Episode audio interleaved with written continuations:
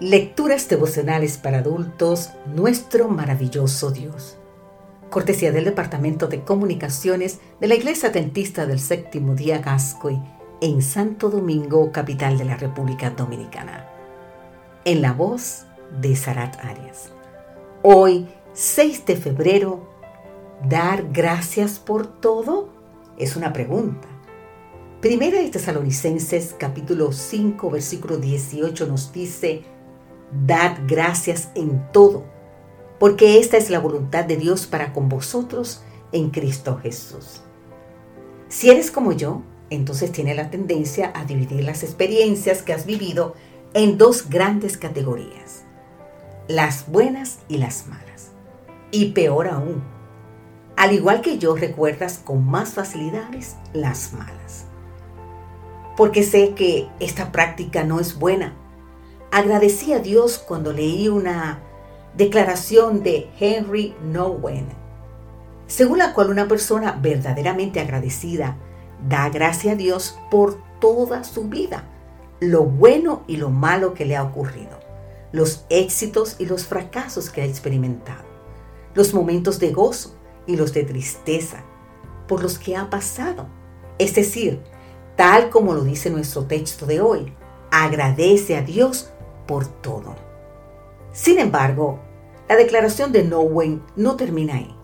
Luego añade que mientras sigamos dividiendo nuestra experiencia pasada entre lo que nos gusta recordar y lo que preferimos olvidar, no podremos reclamar la plenitud de nuestro ser como un don de Dios por el cual deberíamos estar agradecidos.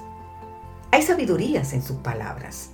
En primer lugar, porque ¿Quiénes somos tú y yo para decidir qué califica como bueno y qué como malo de lo que nos ha sucedido en el pasado? ¿No es cierto que algunas de las experiencias que inicialmente calificamos como malos terminaron convirtiéndose en una bendición? Solo Dios tiene la facultad de ver el fin desde el principio, de ver el cuadro completo. Por lo tanto, pidámosle que nos ayude a poner fin a esta malsana práctica de dividir nuestra vida entre lo bueno y lo malo que nos ha sucedido. En segundo lugar, ¿no dice la palabra que a los que aman a Dios todas las cosas le ayudan a bien en Romanos 8:28? Si nuestros fracasos nos han convertido en personas más sabias, si nuestros errores han contribuido a que hoy seamos más maduros, si nuestros pecados nos han hecho depender más de Dios, ¿Hay algo que debamos lamentar? Al contrario, hay mucho por lo cual agradecer.